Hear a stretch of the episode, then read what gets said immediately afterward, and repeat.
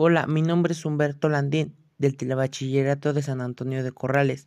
Hoy les voy a hablar sobre el tema de los dinosaurios que dominaron México.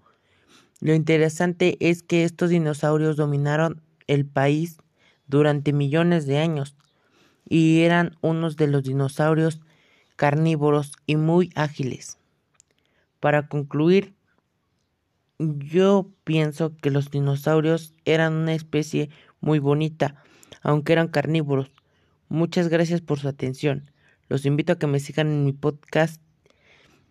Hasta pronto.